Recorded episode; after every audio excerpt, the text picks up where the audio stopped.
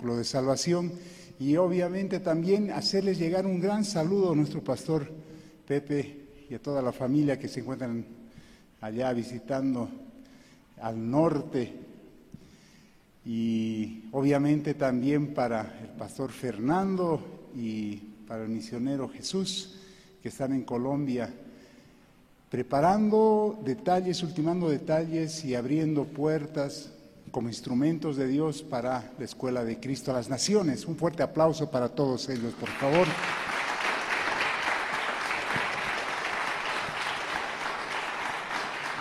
Es un trabajo arduo, es un trabajo que requiere mucha gracia, porque sabemos que en estos últimos tiempos hay varios eh, tipos de ofertas, varios tipos de em, eventos que pueden ofrecer mucho, ¿sí?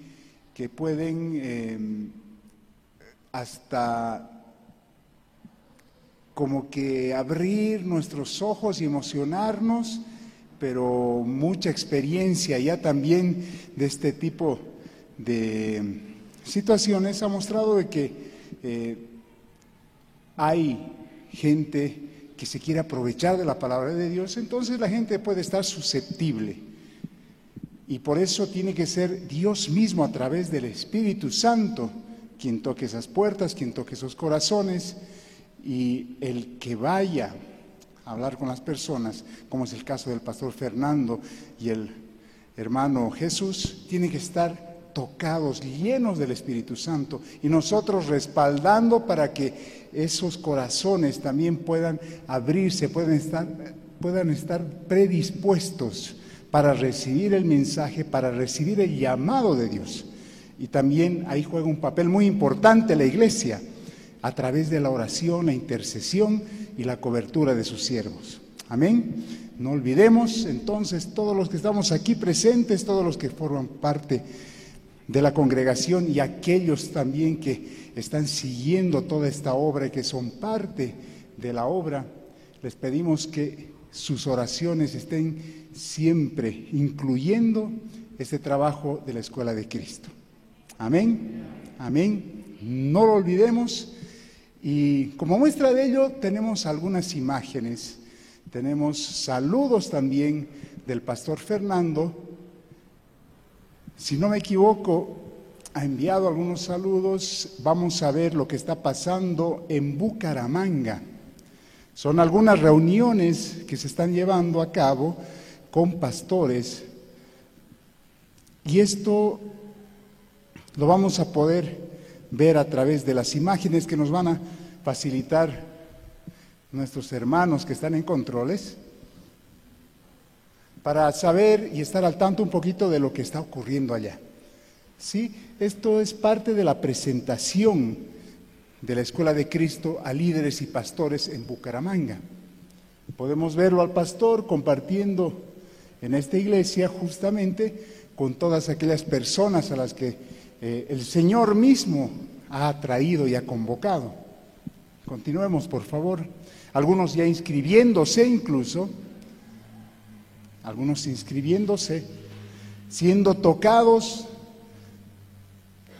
tal vez algunos eh, aclarando algunas dudas, disipando esas dudas que podrían tener y predisponiendo sus corazones para apartar un tiempo para el Señor.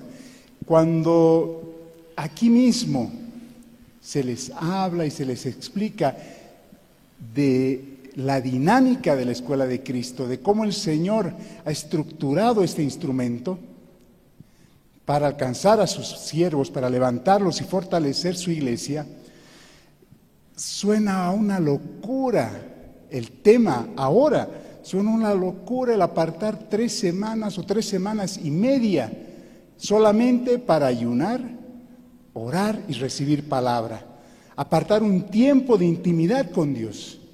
Imagínense, cuando esto debería ser algo común, algo que forma parte de la vida de los siervos de Dios, de los que están sirviéndole. Más bien es a esto a lo que deberían dedicarse los siervos de Dios. Recordemos ese pasaje de la Biblia en el libro de Hechos, cuando los discípulos estaban tan atareados sirviendo las mesas de las viudas, ¿sí? Atendiendo otros asuntos que no podían ellos hacer lo que estaban eh, destinados o habían sido llamados a hacer, a la palabra de Dios, a la oración, a la intimidad con Dios. Y ahora miren cómo la iglesia ha cambiado tanto y la situación se ha ido estableciendo de tal manera de que ahora hacer eso es una locura.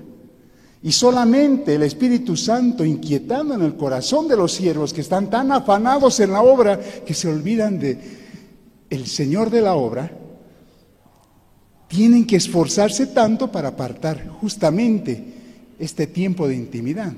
Pero el Señor es bueno y el Señor lo está haciendo. ¿Cuántos dan gloria a Dios? Y vamos a tener la oportunidad también de hacerlo, aquellos que están predispuestos, aquellos a quienes llame el Señor para hacerlo también aquí en Cochabamba. ¿Qué les parece? Amén. La Escuela de Cristo en Cochabamba también se va a abrir simultáneamente junto con la Escuela de Cristo que se va a iniciar en Colombia. Así que vaya predisponiendo su corazón también. Algunos tal vez recién se están enterando, otros ya sabían sobre la escuela, algunos tal vez ya la han hecho, pero el Señor los va a inquietar a volverla a hacer. Cualquiera hacer el caso, obedezcamos al Señor y apartemos ese tiempo para Él. ¿Estamos de acuerdo? Amén. No sé si tenemos preparados los videos. Vamos a ver algunos videos. No sé en qué orden se van a presentar, pero hay algunos en los que están orando por el propio pastor Fernando y el ministerio. Hay, otros, hay otro video en el que él mismo está saludando, enviando un saludo e informándonos sobre todo lo que está ocurriendo allá. Pueden tomar asiento mientras vamos presentando estas imágenes.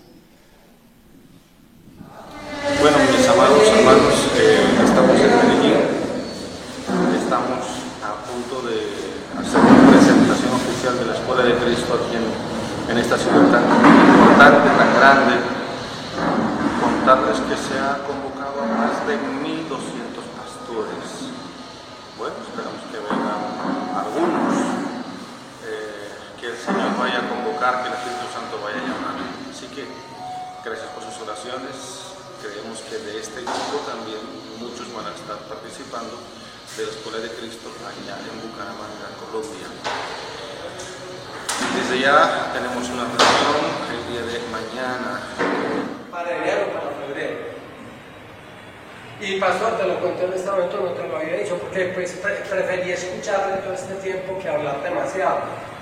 Pero mi intención era simplemente servir de puente para que muchos pastores recibieran esta bendición que yo no podía recibir.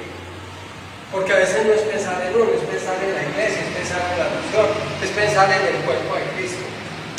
Pero después de escucharlo a él, yo dije, no, yo tengo que cancelar lo que se quería y, asumir las consecuencias.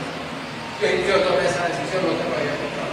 Pero mi decisión era, voy a servir de puente para que muchos pastores y la iglesia sea bendecida. Pero mi intención inicial era no, te lo contó pastor. Padre, seguimos delante de ti en esta hora.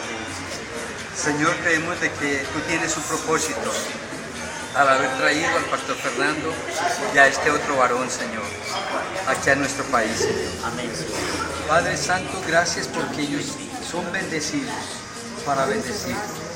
Gracias, Señor amado, porque eres tú el que has dirigido y sigue dirigiendo todo este engranaje, Señor oh Dios, para que ellos vengan y estén aquí con nosotros, oh Dios, y nos den de lo mucho que han recibido y ahora, oh Dios amado, capacitarnos a nosotros mucho más y poder también seguir.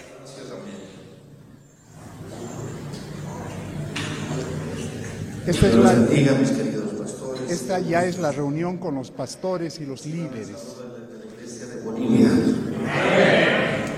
El Señor nos ha puesto una carga muy fuerte por el liderazgo a nivel internacional. Esto viene denominado como la Escuela de Cristo. La Escuela de Cristo, un ministerio eh, dirigido por el Espíritu Santo, con un hombre denominado llamado Bertrand Glendene. Probablemente lo conocen. Un hombre que estuvo por 35 años en las asambleas de Dios.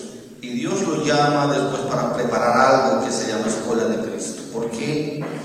Porque después de una gran campaña en África, 60 mil personas, un mover de Dios, al volver al año siguiente prácticamente no había nada de la cosecha. Y entonces esto era porque el liderazgo estaba debilitado. Amén. ¿Cuántos están contentos por la obra que está haciendo el Señor allá en Colombia? ¿Cuántos quisieran ser parte activa de ello?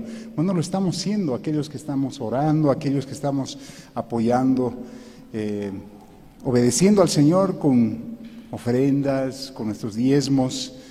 También vamos a tener la oportunidad y uno tiene que ponerse a orar y predisponerse desde ahora mismo eh, para que en futuras escuelas el Señor pueda utilizar a cualquiera de nosotros, tal vez eh, en la escuela que se vaya a abrir en cualquier otro país, en la escuela aquí, en Bolivia, en Cochabamba, en algún otro departamento, pero primeramente tiene que estar nuestro corazón predispuesto. Tener esa predisposición es el primer paso, estar dispuesto a hacerlo. Y con esto, bueno, ya podemos eh, comenzar con la palabra que el Señor ha dado para hoy. Y para esto vamos a inclinar nuestros rostros, vamos a entregar este tiempo a nuestro Señor. Amado Santo Dios, gracias porque eres bueno, porque eres misericordioso, porque nos has atraído, Dios bendito, a este lugar para escucharte a través de tu palabra, a través de tu espíritu. Prepáranos, Señor.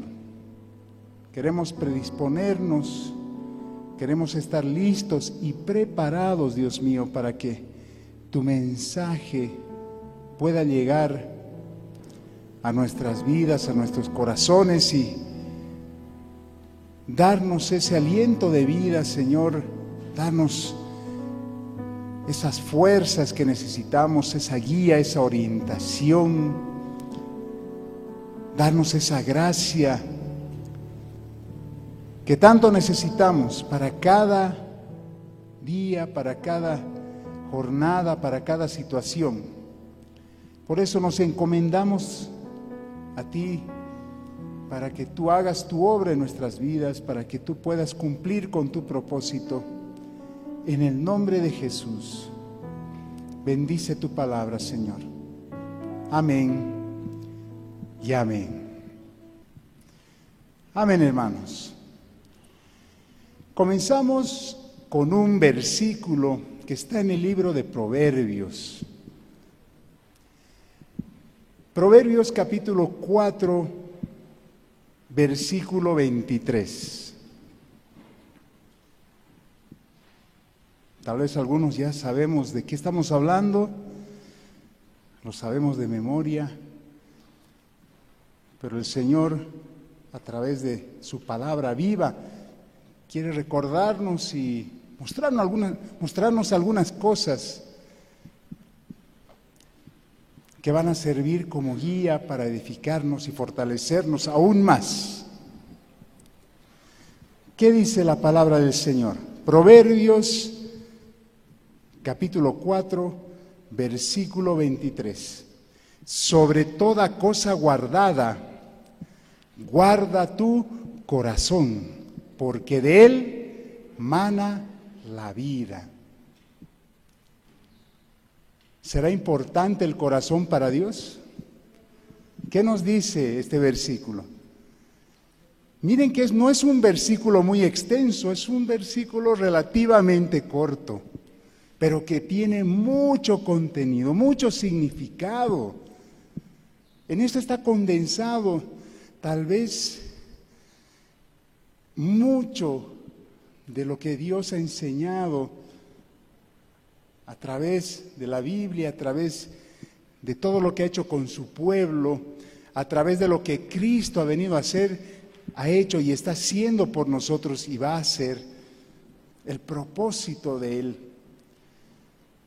de su venida.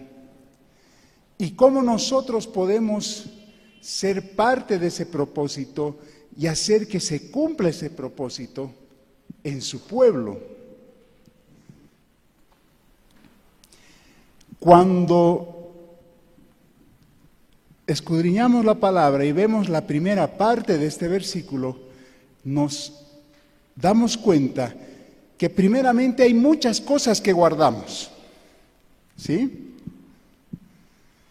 Generalmente las cosas que guardamos, no está hablando de cosas que simplemente tomamos y las metemos en algún hoyo, en el olvido, y se queda ahí hasta que alguna vez por coincidencia volvemos a encontrarlas. Si no está hablando de aquellas cosas que nosotros guardamos porque tienen valor para nosotros, cosas que atesoramos.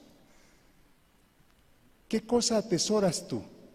¿Qué guardas con mucho cuidado, con mucho amor, cariño? con mucho tacto, previendo que ocurra cualquier cosa que lo pueda dañar. Estoy seguro que cada uno de nosotros durante nuestra vida hemos recibido tal vez algún regalo, tenemos algún recuerdo de seres queridos, de amigos, de situaciones, eventos especiales que representan algo importante sobre el saliente que ha ocurrido en nuestra vida. Es cierto, ¿verdad? Y eso no lo tenemos en cualquier lugar, lo tenemos bien guardadito, o sea, lo tenemos resguardado, tal vez se puede decir. Y son muchas cosas, hablando en lo natural, hablando de lo material tal vez, del mundo donde estamos ahora, de lo terrenal. Pero de la misma manera, hay cosas en lo espiritual que atesoramos mucho. Hablando de Dios, yo sé que han habido momentos especiales que guardamos y atesoramos, cosas que hemos recibido de nuestro Salvador, cosas que Él ha hecho por nosotros, recuerdos, situaciones de las que nos ha sacado, tal vez alguna bendición que nos ha dado. Esos regalos inmerecidos que hemos recibido por gracia, muchos los tenemos bien guardados, como ese tesoro que dice la palabra, que están guardados en vasos de barro. Nosotros somos esos vasos de barro, ¿sí? Y el mismo Señor Jesucristo que habita en nuestro corazón es ese tesoro, junto con toda esa bendición que significa la vida eterna, perdón de pecados, la misericordia que, que Él ha tenido por nosotros, además del hecho de haber sido adoptados por Él, injertados en la viña, haber sido nosotros reconocidos como hermanos por el propio Señor Jesucristo y correderos junto con Él. Entonces hay muchas cosas de valor que realmente guardamos. Pueden ser materiales o no, pueden ser espirituales, pueden ser incluso hasta recuerdos. Y estas cosas son muy importantes en nuestra vida porque de alguna u otra manera han ido moldeando, han ido direccionando cada una de las decisiones, cada una de las situaciones que nos han llevado hasta este momento ahora. Y muchos incluso llegan a sustentarse en esos recuerdos, a sustentarse en esas cosas importantes que hemos ido guardando en el transcurso de nuestra existencia en esta vida corta, en esta vida terrenal, que comparado con la vida eterna es muy fugaz. Aún así tiene mucha importancia para nosotros. Y lo que dice el versículo que estábamos justamente leyendo hace un momento en Proverbios es que sobre todas las cosas que tú guardas, que cada uno guarda, de esas cosas tan importantes, que pueden ser muchas y de diferentes tipos, de diferente índole, en diferente contexto, hay una que es sumamente importante, muy importante. De todas las cosas que nosotros o a las que nosotros le damos valor e importancia en nuestras vidas, hay una que sobresale más allá de cualquier otra. Y esa es nuestro corazón. Sobre toda cosa guardada, guarda tu corazón. El Señor nos dice, yo sé que hay cosas muy importantes, hay cosas realmente imprescindibles, hay cosas indispensables, pero de todas esas cosas que guardamos o que ustedes guardan, o que protegen, que cuidan, porque también eso significa guardar, proteger, cuidar, Cuiden una cosa sobre todo esto, sobre todas ellas, su corazón. Y nos da la razón, nos da el motivo por el cual nos está mandando, porque este no es un consejo, no es una sugerencia, es prácticamente un mandamiento para que tú puedas cumplir el propósito de Dios para que pues, puedas estar firme. Él te dice, sobre toda cosa guardada, guarda tu corazón porque de él mana la vida. Sin corazón no hay vida. Eso es lo que nos está diciendo Dios. No puede manar vida si es que tu corazón no se encuentra bien. De él mana la vida si de alguna manera o por alguna razón es dañado tu corazón, es contaminado tu corazón, tu corazón llega a ser desviado, entonces esa vida ya no va a manar, ya no va a brotar, ya no va a surgir, ya no va a fluir como debería fluir. Y cuando estamos hablando de vida, en lo natural es cierto, ¿Qué pasa si se para el corazón? ¿Por qué morimos?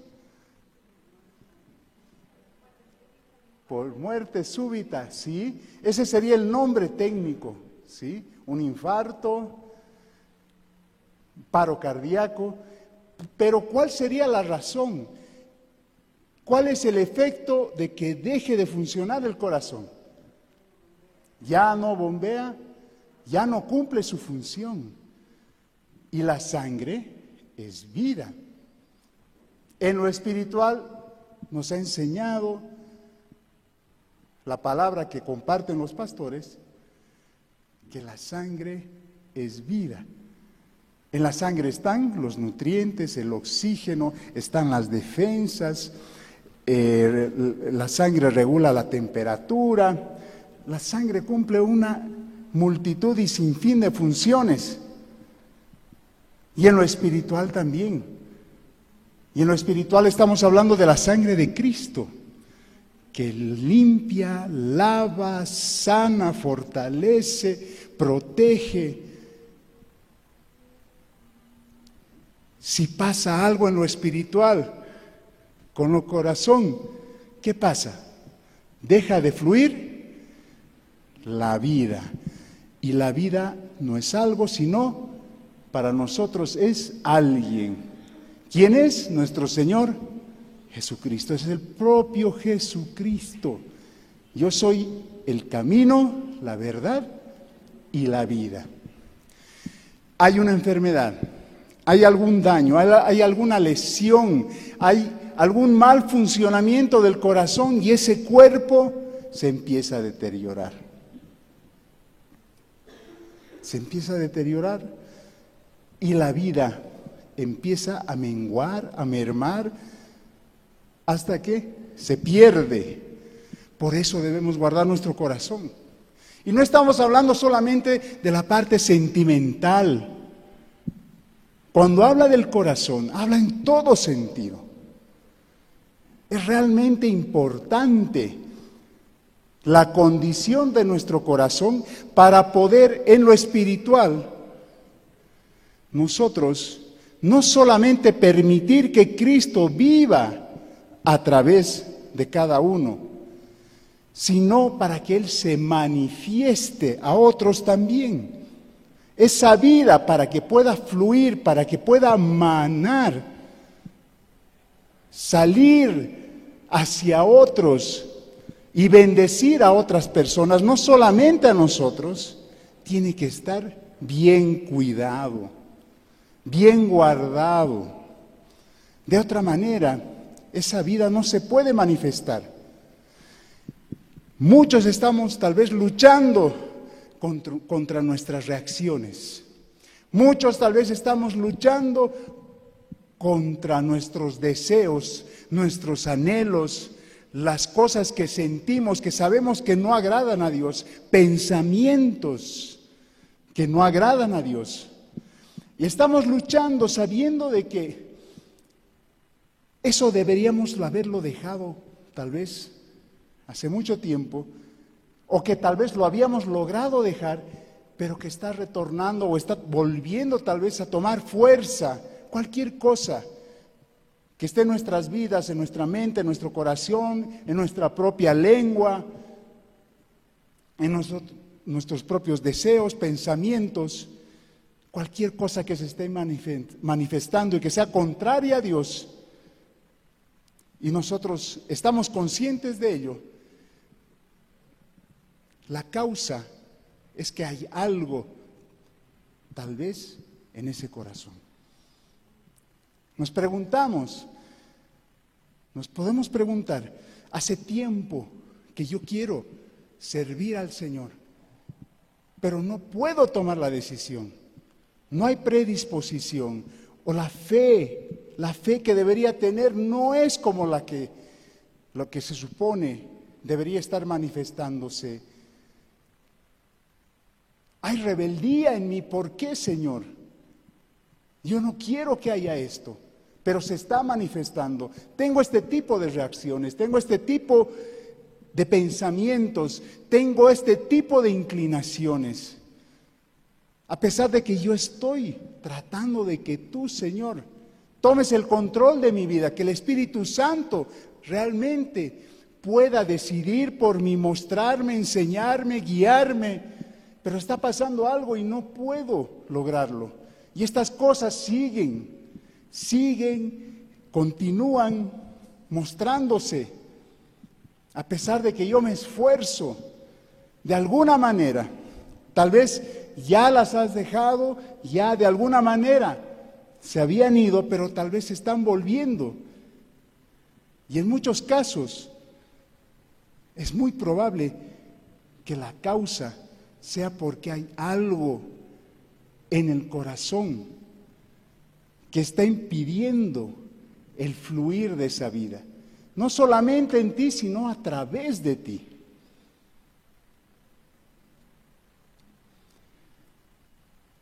Vámonos al libro de Mateo, capítulo 11, y vamos a comenzar por el versículo 29.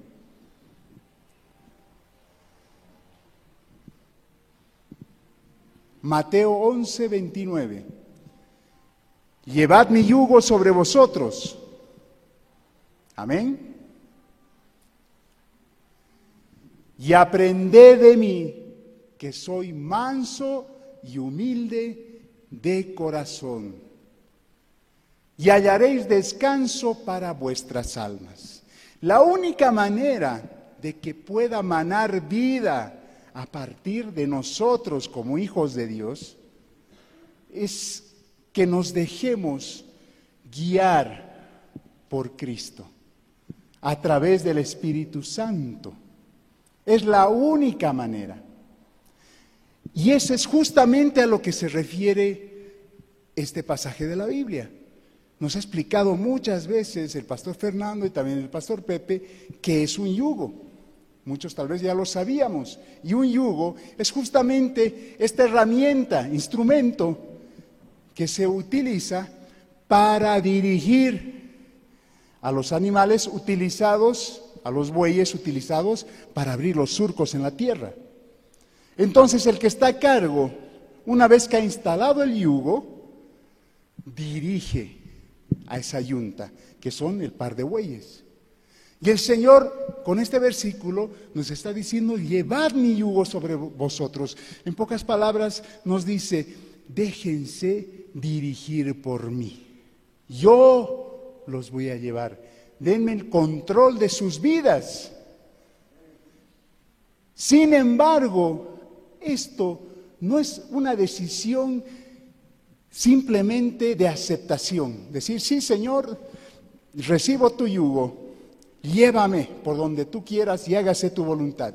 Sino que inmediatamente, vamos a ver, está directamente relacionado con la condición de nuestro corazón. Volvemos por favor a Mateo capítulo 11, versículo 29. Por eso dice inmediatamente, y aprended de mí que soy manso y humilde de corazón. Sin un corazón manso y humilde, ese yugo no va a servir. Porque hay también bueyes rebeldes. Vos, por más de que le pongas un yugo, va a querer hacer lo que le parece a él, lo que le plazca.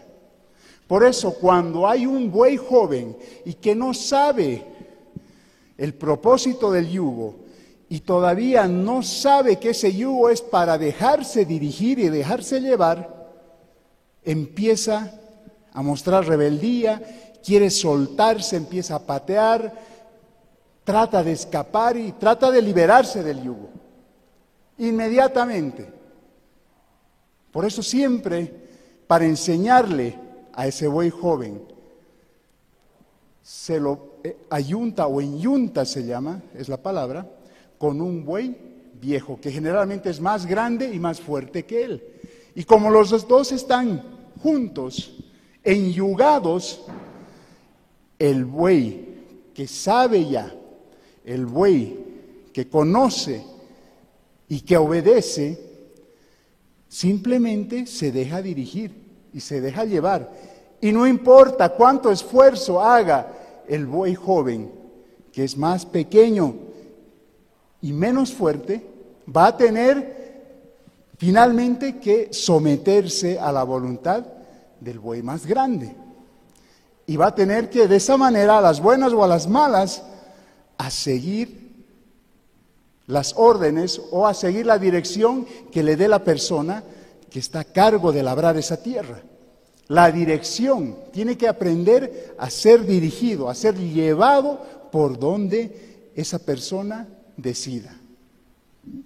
Sin embargo, el corazón, la condición de nuestro corazón, va a determinar si realmente nosotros nos dejamos dirigir por Cristo. Jesús mismo dice, tomen mi yugo, lleven mi yugo. Pero al mismo tiempo, e inmediatamente dicen, aprended y aprended de mí que soy manso y humilde de corazón.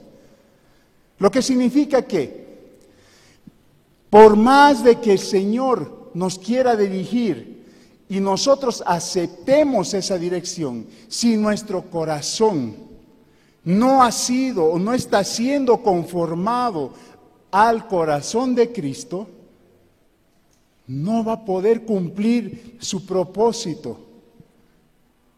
Entonces la condición de nuestro corazón va a determinar si realmente al final nosotros nos dejamos dirigir por nuestro Señor.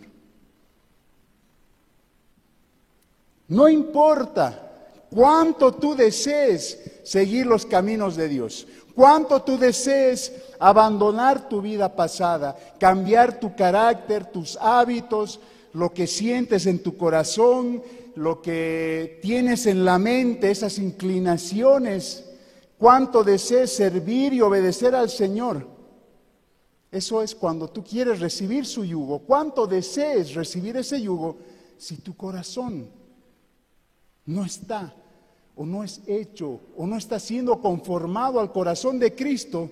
No va a poder cumplirse el propósito de Dios en tu vida. Por eso es necesario, como habíamos visto, guardar nuestro corazón. Es muy importante guardar nuestro corazón. El que tiene un corazón conforme al corazón de Cristo puede ser dirigido por Cristo. Porque ser dirigido por Cristo es también ser dirigido por el Padre. Amén. Así como Él fue obediente e hizo todo lo que mandaba el Padre, su delicia era hacer la voluntad del Padre, su alimento era hacer la voluntad del Padre la nuestra va a ser hacer la voluntad de Cristo, que al final de cuentas es la voluntad del Padre, pero va a depender de nuestro corazón. Y tiene que ser un corazón manso y humilde. El que no tiene corazón manso y humilde no va a poder ser dirigido.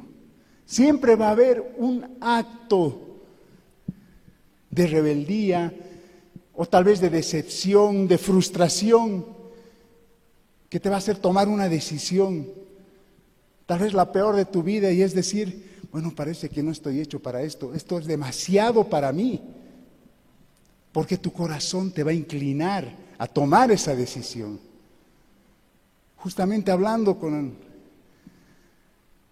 con una hermana sobre uno de los hermanos que venía emocionado, venía eh, entusiasmado a las reuniones, escuchando la palabra todo este tiempo que ha estado participando en la iglesia, él se ha visto confrontado.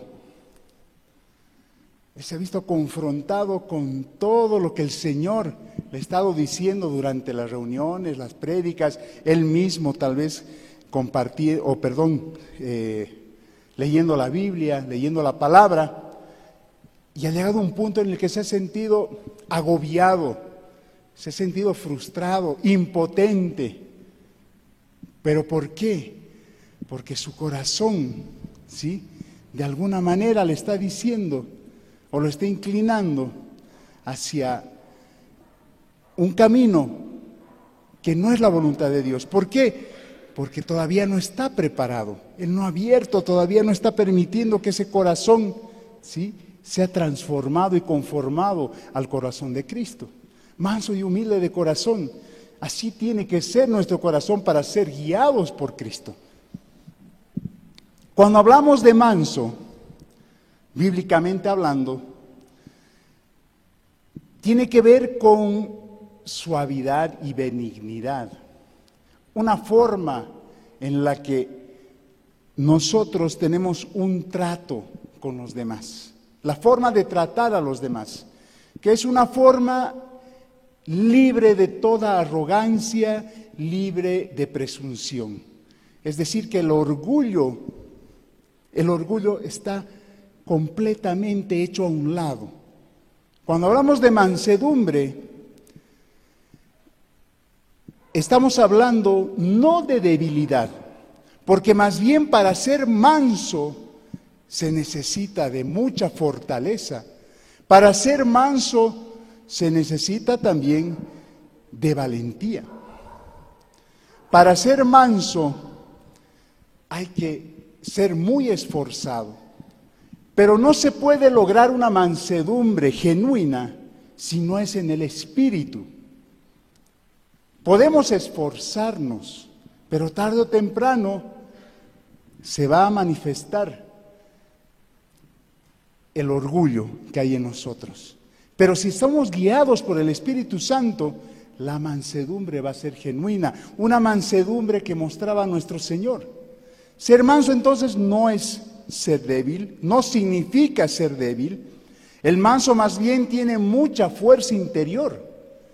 Y solamente esto se puede lograr en la gracia de Dios, a través del Espíritu Santo. Porque el Señor, porque Dios no nos ha dado un espíritu de cobardía, dice la palabra, sino poder, de poder, de amor y dominio propio. Exactamente, es ese espíritu el que nos hace mansos. Esta fuerza interior permite que nosotros pongamos la voluntad de Dios, ¿sí? Bajo o más bien encima de nuestra voluntad. Hace que nosotros pongamos nuestra voluntad y nuestras reacciones bajo el control de Dios. Eso es ser manso.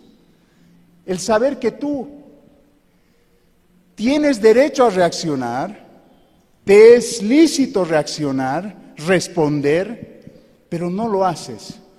Más bien permites que Dios tome el control. Permites que el Espíritu Santo tome el control. No reaccionas como deberías, porque te puede ser lícito, pero no te va a convenir. No te va a edificar. Pero esa mansedumbre hace que nosotros no caigamos bajo el dominio de nuestras emociones y hace que nuestras reacciones no se manifiesten sin control alguno. A eso se refiere ese poder, ese amor y ese dominio propio, el espíritu que nos ha dado el Señor. A eso se refiere la mansedumbre que debemos tener en nuestro corazón. Y al mismo tiempo, la humildad que está directamente relacionada con la mansedumbre, hace que nosotros sepamos y reconozcamos quiénes somos. Quiénes somos y al mismo tiempo quiénes no somos. ¿Quién es Dios y quiénes somos nosotros? Nos damos nuestro lugar.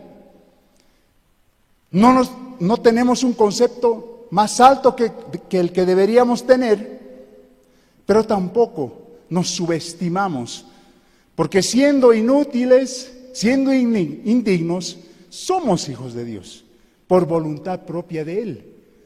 Y tenemos que representarlo como tal. Tenemos que representarlo justamente como esos embajadores, hijos suyos, instrumentos suyos. Tenemos que dar testimonio sin que se nos suba la cabeza. Y a eso se refiere ese corazón manso y humilde que tenemos que tener que debemos tener para qué? Para que el Señor nos pueda guiar. De esta manera nosotros guardamos nuestro corazón sobre todas las cosas guardadas, entregándolo al Señor, entregándolo al Espíritu Santo, guardamos nuestro corazón. El corazón manso y humilde vive bajo el dominio del Espíritu Santo, permitiéndole que le muestre lo que debe hablar, decir, lo que debe hacer. Es un control del Espíritu Santo sobre nuestras emociones, sobre nuestras reacciones.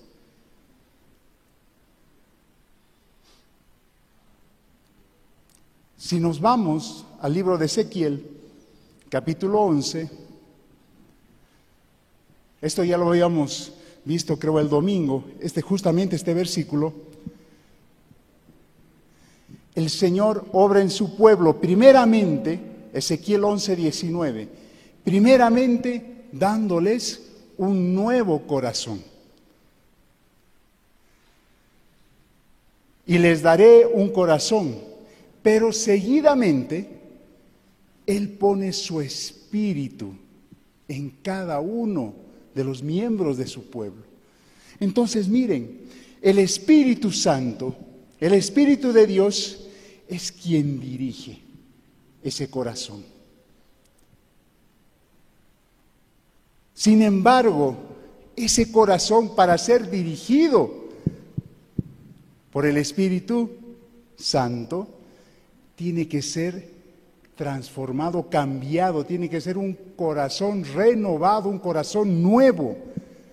De otra manera, el Espíritu de Dios, el Espíritu Santo, no va a poder obrar, porque lo que hay en ese corazón contaminando, lastimando, hiriendo, desviando, va a impedir su obra. Se va a oponer a la obra de Dios a través del Espíritu Santo. Por eso es necesario guardar ese corazón. Porque si bien Dios nos ha dado de su Espíritu, ha puesto ese Espíritu en nosotros, sin un corazón conforme al corazón de Cristo, conforme al corazón de Dios, Él no va a poder obrar completamente en nosotros. Es más, tal vez esa contaminación, ese dolor, esas heridas o esa desviación que hay en nuestro corazón terminen opacándolo completamente, haciendo de que el Espíritu de Dios no se pueda manifestar, incluso tal vez haciendo que se contriste tanto de que se aparte de esa vida. Si nosotros queremos que sea efectiva la obra del Espíritu Santo en nuestras vidas, tenemos que tratar primeramente entonces con nuestro corazón. Si queremos que la voluntad de Dios y el propósito de Dios se cumpla en nuestras vidas, que la palabra sea realmente efectiva en nosotros, tenemos que trabajar, tenemos que trabajar o permitir que Dios trabaje con nuestro corazón. Por más de que tengamos del Espíritu Santo, de la gracia de Dios, la palabra, recibamos nosotros de parte de Dios a través del Espíritu Santo también, sepamos cuál es la voluntad de Dios.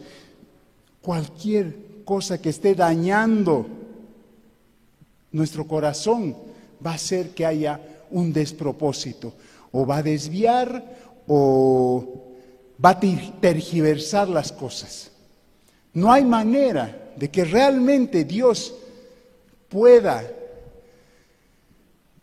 utilizarnos cuando nuestro corazón está de alguna manera desviado o está maltratado o está contaminado. Esa es la importancia del corazón.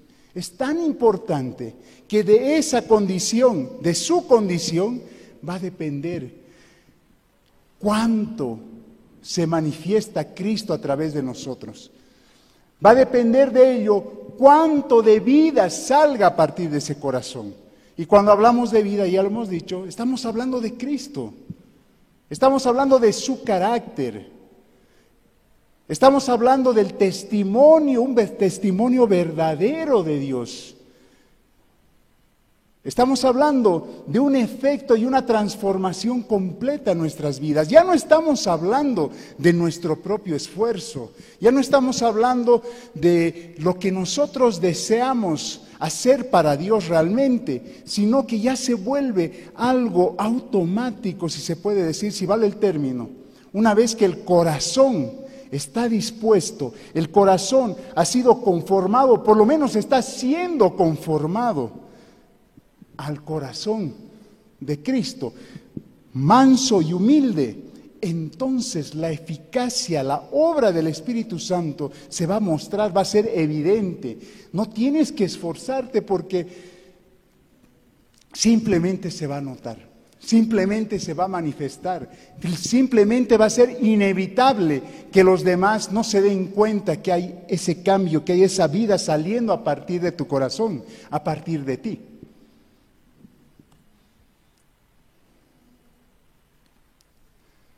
Y les daré, nuevamente Ezequiel, y les daré un corazón y un espíritu nuevo pondré dentro de ellos. Está hablando de su pueblo y, que, y quitaré el corazón de piedra de en medio de su carne y les daré un corazón de carne. En muchas ocasiones hay personas que ya han recibido esta obra. O sea, el Señor ya ha cambiado ese corazón. Y, esa, y ese espíritu también ha sido depositado en su interior. El Espíritu Santo mora ahí. Sin embargo, sin embargo, por una u otra circunstancia, ese corazón de carne, ese corazón nuevo y renovado, que se deja dominar, que se deja llevar, dirigir por el Espíritu Santo, se empieza a endurecer otra vez. Empieza a formarse una como carcasa, una costra, y se empieza a endurar. Y es el mismo efecto de que, que, que se produce con aquellos que tal vez jamás habrían recibido o habían recibido al Señor. El corazón puede llegar a ponerse incluso más duro porque conociendo al Señor, conociendo su palabra, habiendo experimentado personalmente la obra de Dios en uno mismo, han decidido o han permitido que las diferentes situaciones de la vida, el mundo, las presiones, los problemas, vuelvan a endurecer ese corazón.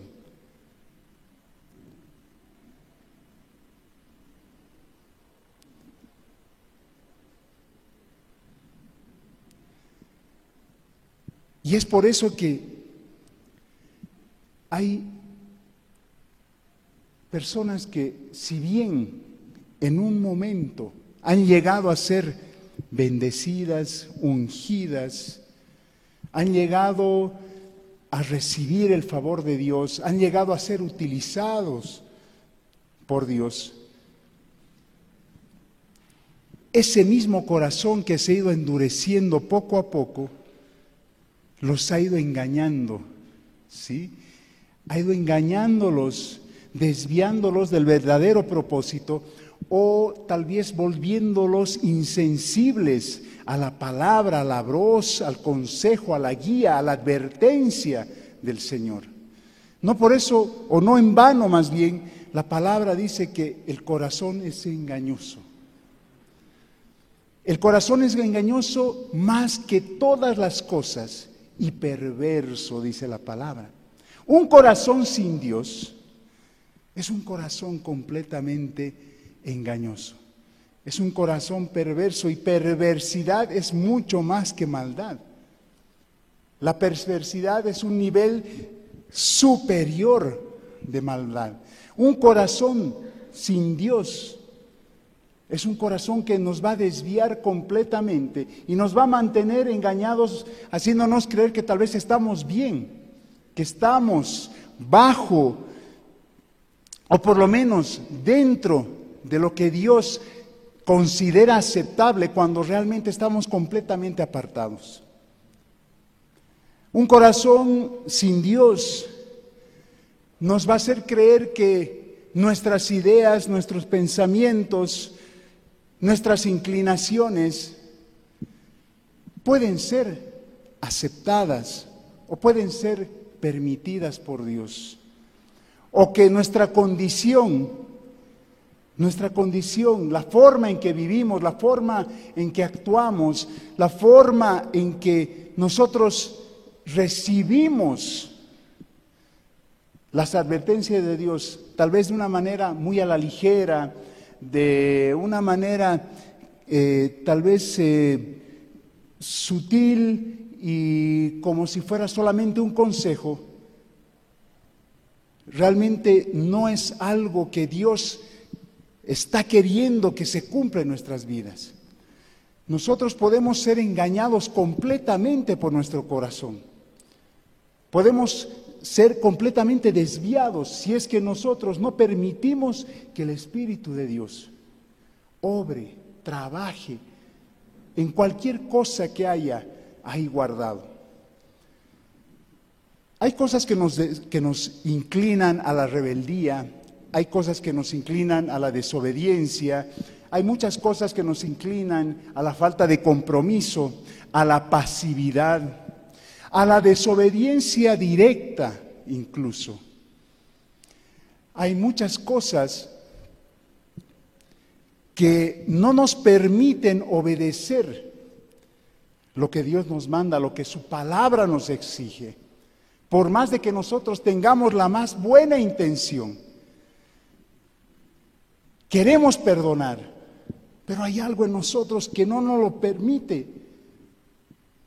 Queremos nosotros servir, queremos comprometernos más, queremos dejar de estar afanados y darle más tiempo al Señor. Nos esforzamos para ya no tener esas reacciones, ya no tener ese carácter, nos esforzamos para ya no tener tal vez esas desviaciones o inclinaciones que están todo el tiempo tal vez presentes y que de alguna manera sabemos que están mal y que debemos abandonar, pero no podemos. Y nos preguntamos por qué.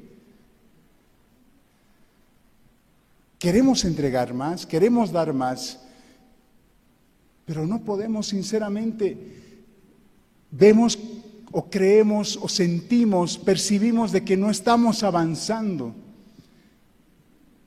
Por más de que nos esforzamos en oración o leyendo la palabra, asistiendo, tenemos la predisposición no hay ningún cambio o el cambio es demasiado pequeño y más bien viene una situación y de lo poco que hemos avanzado tal vez caemos y retrocedemos y nos encontramos mucho más atrás respecto a donde habíamos comenzado.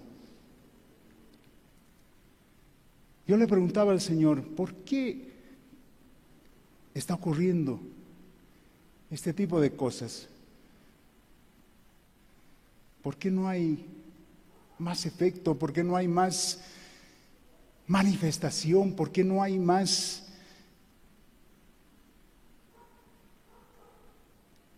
vida saliendo a partir de mí? Inmediatamente el Señor me muestra es que hay cosas en el corazón que no dejan que estas cosas o que no permiten que mi obra avance. Son, pueden ser muy pequeñas, algunas pueden ser muy obvias, pueden ser muy evidentes, y tú puedes estar muy consciente de ellas. Tal vez las más, las más obvias son aquellas producidas por el daño que nos pueden haber hecho eh, algunas personas, el rencor, que queda por efecto o causa de esas cosas que nos han ocurrido tan injustas, engaño, mentira, tal vez son heridas físicas, pueden ser heridas psicológicas, pueden ser cosas que te han dañado de cualquier índole. Esas tal vez son las más obvias. Pero hay otras que no son tan obvias y que pueden estar muy guardadas, incluso que arrastramos desde que éramos niños. Yo conozco personas que han quedado marcadas por situaciones que les han ocurrido en el colegio, que les han ocurrido así entre grupo de niños y que les arrastran hasta ahora. Y que eso ha generado, por ejemplo, han, han generado complejos de inferioridad, han generado sentimientos de rencor, eh, ira, enojo y tantas otras cosas. Son cosas que Conscientemente tal vez hasta las hemos olvidado, pero inconscientemente están ahí adentro.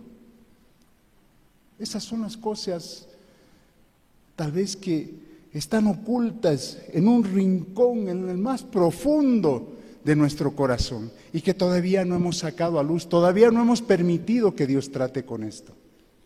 Pero hay otras cosas también muy diferentes que tienen que ver con nuestra propia soberbia, nuestro propio orgullo,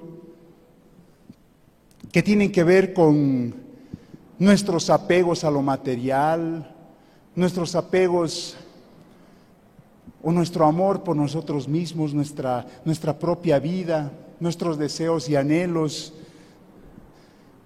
nuestra mente que empieza a jugar, ¿sí? Que empieza a jugar con nosotros cuando estamos solos, nuestros sentimientos, deseos que, que empiezan a florecer y empiezan a mostrarse cuando estamos en lo secreto, Obviamente, efecto de brechas que podemos haber abierto por estar demasiado apegados al mundo, por el entorno que nos rodea, permitimos que esas cosas también ingresen a través de nuestros ojos, nuestros oídos, conversaciones, relaciones con personas que empiezan tal vez a dejar pensamientos, ideologías en nuestra mente y empiezan a ganar espacio en lugar, ocupando lugares que deberían estar ocupados por el Señor. Algo importante que aprendí en la escuela de Cristo es que la mente nunca está vacía. Y nos hicieron hacer un ejercicio. La mente nunca está vacía. ¿Sí? Nadie puede mantener en blanco su mente, por más de que intenten. Y el ejercicio que nos hacían hacer era el siguiente. Cierren sus ojos, lo vamos a hacer ahora mismo. Cada uno cierre sus ojos.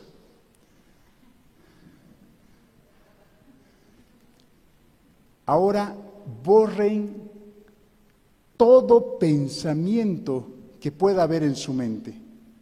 No piensen en nada. Que esa mente está completamente en blanco. Ni voces, ni imágenes, ni ideas.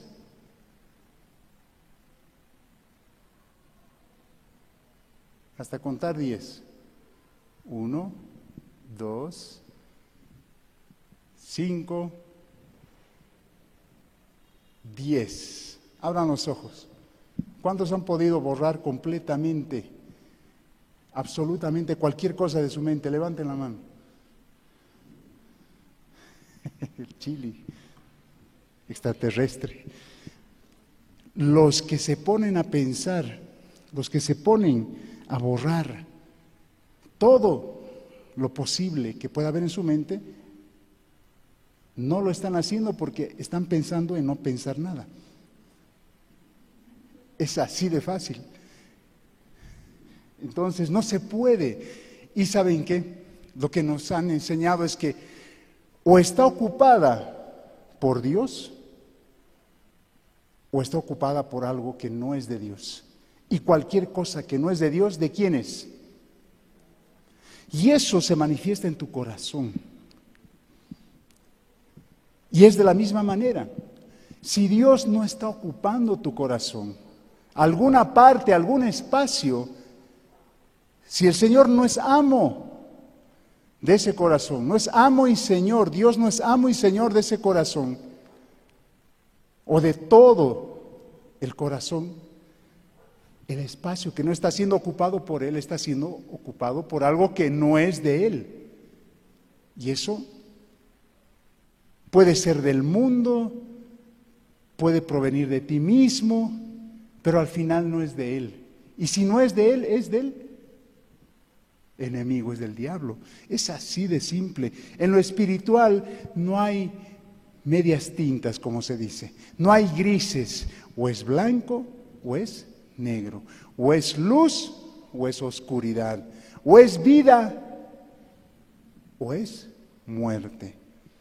Y es por eso que cualquier cosa que en tu corazón no haya sido puesto por Dios, no sea de Él, va a ir corrompiendo el corazón, va a ir carcomiendo, va a ir ocupando poco a poco un espacio mayor, al punto de que nos va a engañar. Por eso dice la palabra, engañoso es el corazón más que cualquier cosa. Por eso debemos guardarlo, sobre todas las cosas guardadas, debemos guardar principalmente nuestro corazón. Porque de él mana la vida. Si está guardado, si está siendo gobernado por el Espíritu Santo, entonces va a manar vida. No va a haber otra cosa que pueda salir de ese corazón. ¿Quieres manifestar a Cristo? Trata con esas cosas que pueden estar ahí, bloqueando, interrumpiendo, contaminando. Si tú sabes, estás consciente de lo que hay ahí, entonces trátalo ahora y pídele al Señor por misericordia, por amor, que Él trate con eso, que resuelva el problema, que sane la herida, que limpie esa mancha de la manera que ustedes lo vean, porque Él les va a mostrar diferentes cosas. Cualquier sea la situación, que Él le dé la solución. Es necesario tratar primero con el corazón, porque puede estar el Espíritu morando ahí, pero hay puertas cerradas en ese mismo corazón, donde está morando Cristo, pueden haber puertas cerradas, pueden haber lugares contaminados con inmundicia. Y es necesario que para que, para que Él tome el control, para que Él pueda gobernar completamente nuestras vidas y hacer su voluntad, y que se cumpla su propósito y nosotros podamos mostrar ese carácter de Cristo, bendecir a los demás, mostrar esa mansedumbre, ese amor, esa fe, tener esa firmeza, ese compromiso y hacer incluso cosas mayores que las que Él hizo, como, dijo la como dice la palabra, es necesario que se trate primero con ese corazón. Eso es algo indispensable, es algo necesario. No podemos seguir adelante, o no vamos a poder más bien seguir adelante, crecer en Cristo, crecer espiritualmente mientras haya o mientras mantengamos eso en nuestro corazón. Hay cosas que tal vez creemos que ya hemos resuelto, ya han sido resueltas, ya hemos tratado, ya hemos y hemos lidiado con ese problema, con esa situación, con ese sentimiento, con ese deseo, esa inclinación. Sin embargo, eso es lo que creemos porque nuestro corazón nos está engañando. Y cuando llega una situación, cuando el Señor llega a probar tu corazón, claramente eso no ha sido tratado. ¿A cuántos les ha pasado? ¿Mm? Cuando algo vuelve a tocar esa llaga, se siente, ¿no? Como cuando ponen el dedo en la heridita. Por eso dice la palabra que el Señor escudriña o prueba más bien los corazones. El Señor prueba los corazones. Jeremías 17, 9. Vos puedes, si quieres, vivir en ese engaño y decir, no, yo estoy bien, no hay nada, no se ve nada. Pero el que sabe si hay algo o no realmente es Dios. Jeremías 17:9, engañoso es el corazón más que todas las cosas y perverso. ¿Quién lo conocerá? ¿Conoces tu corazón? Podemos creer que sí, pero ¿a cuántos les ha pasado? Yo no sabía que podía decir esas cosas. Yo no sabía que podía reaccionar así. Llega un momento en el que realmente muestras lo que hay ahí. Para algunos tal vez es difícil, tiene que ocurrir algo muy complicado para reaccionar. Pero al final de cuentas había estado eso ahí.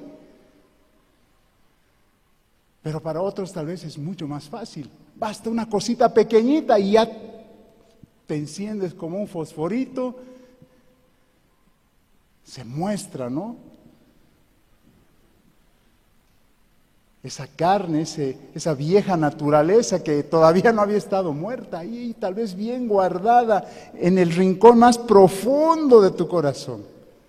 Por eso dice en el versículo 10, yo Jehová, es la respuesta al anterior versículo, a la pregunta. Dice, ¿quién lo conocerá?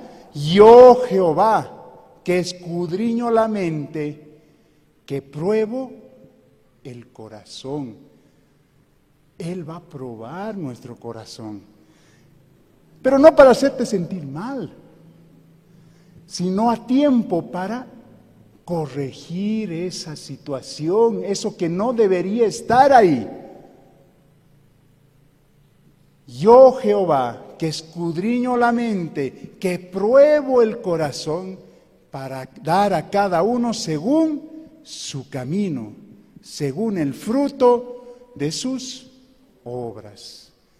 El Señor, cada vez que nos da una palabra dura, no es para hacernos sentir mal, para hacernos sentir peor o para decirnos, bueno, realmente Señor, tienes toda la razón, creo que ya estoy perdido y me voy a freír nomás durante toda la eternidad. Sino es para advertirnos. Amén. ¿Qué dice la palabra sobre sobre los frutos sobre los hombres buenos. El hombre bueno del buen tesoro de su corazón saca lo bueno. Y el hombre malo del mal tesoro de su corazón sale o saca lo malo.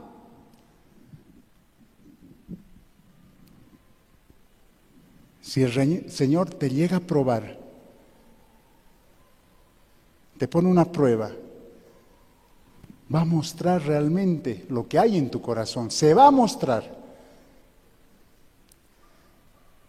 Y dígame a cuál de nosotros o cuántos de nosotros hemos sido probados y realmente resulta que no había, no había habido nada en nuestro corazón.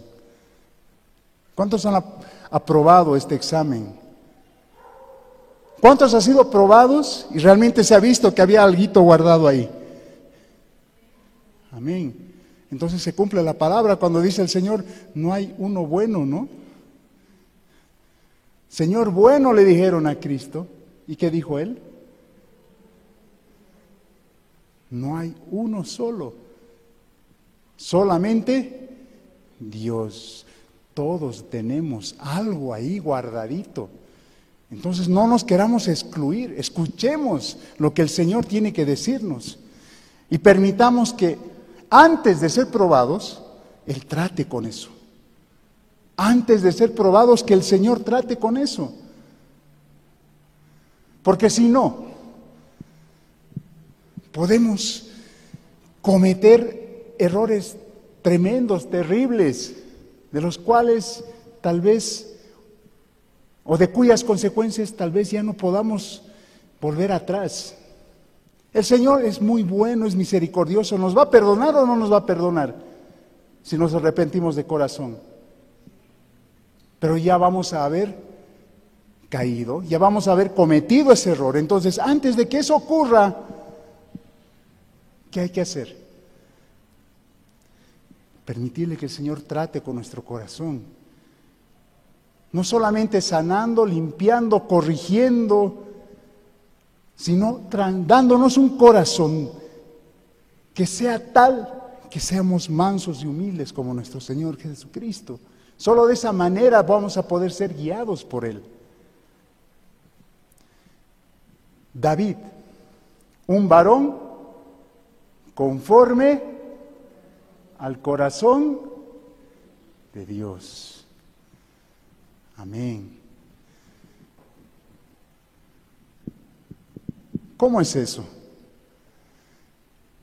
Un hombre manso y humilde de corazón. ¿Perfecto? Les pregunto. ¿Era perfecto? No, pero era perfecto en cuanto a mansedumbre y a humildad. A pesar de haber cometido esos pecados,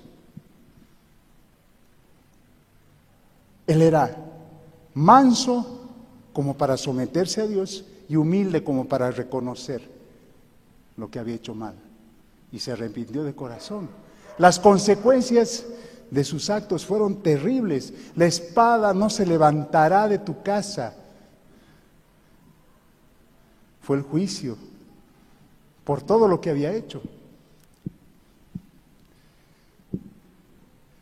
El hijo violó a la hermana, a la hija, se levantó contra él mismo, uno mató al otro, terrible.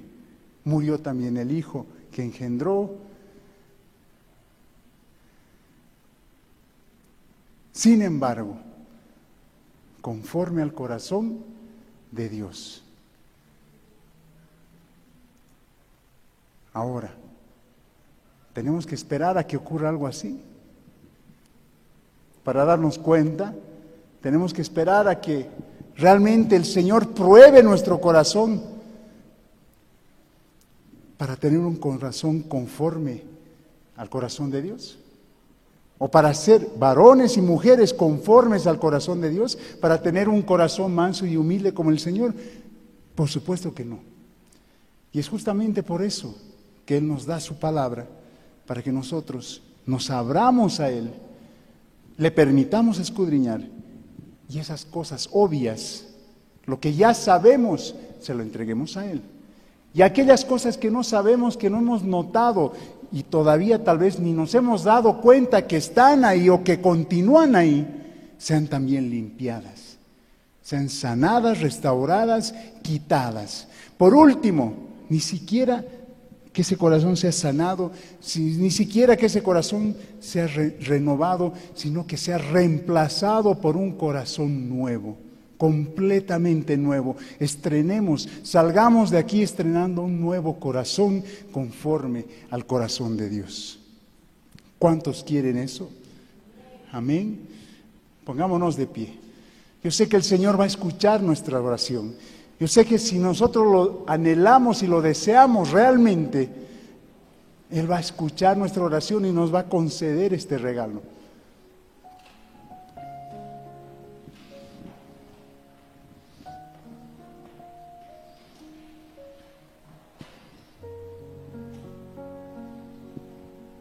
Oremos, hermanos.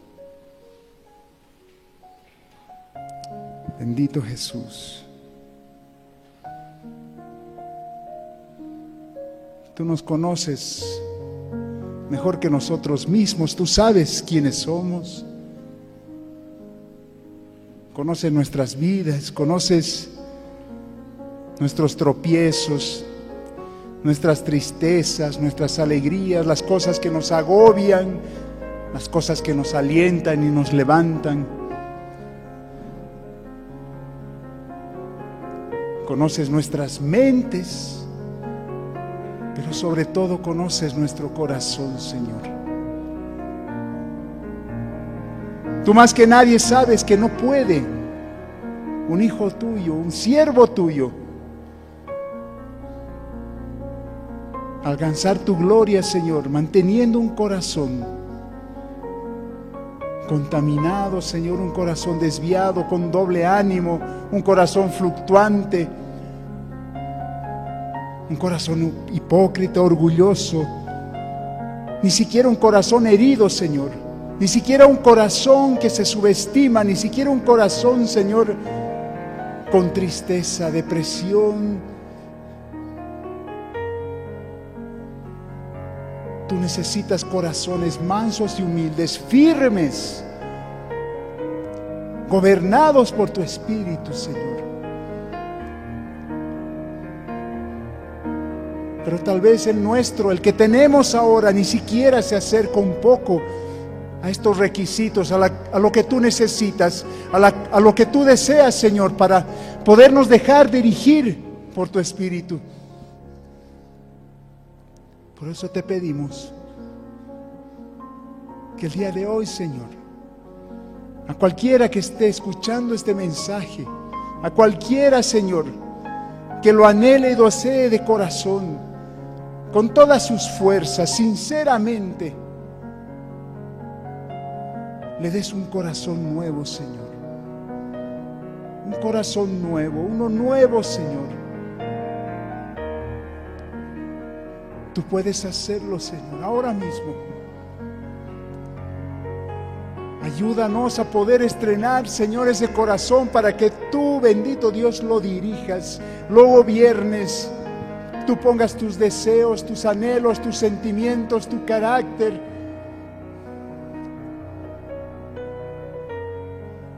Haciendo de lado, Señor, todo resentimiento, rencor, orgullo. Haciendo, Señor, de lado toda rebeldía, desobediencia, inseguridad, poca fe. Haciendo de lado el conformismo, la apatía, haciendo de lado, Señor, la dureza que puede haber en este corazón nuestro. Conoces, Señor, conoces lo que sentimos, conoces qué hay ahí adentro. Oh, recorre cada rincón, hasta lo más oscuro, lo más profundo y limpia, Señor. Quita, arranca, Señor toda raíz, todo vestigio, que no quede nada contrario a ti, Espíritu Santo. Ayúdanos a reconocer, ayúdanos a reconocer que está impidiendo tu obra, que está impidiendo, que está bloqueando, que está retrasando, Señor, el cumplimiento del propósito de Dios en nuestras vidas, que esa vida pueda mostrarse, que pueda, Señor. Señor, después de haberte alabado tocar a otras vidas, bendecir a otros.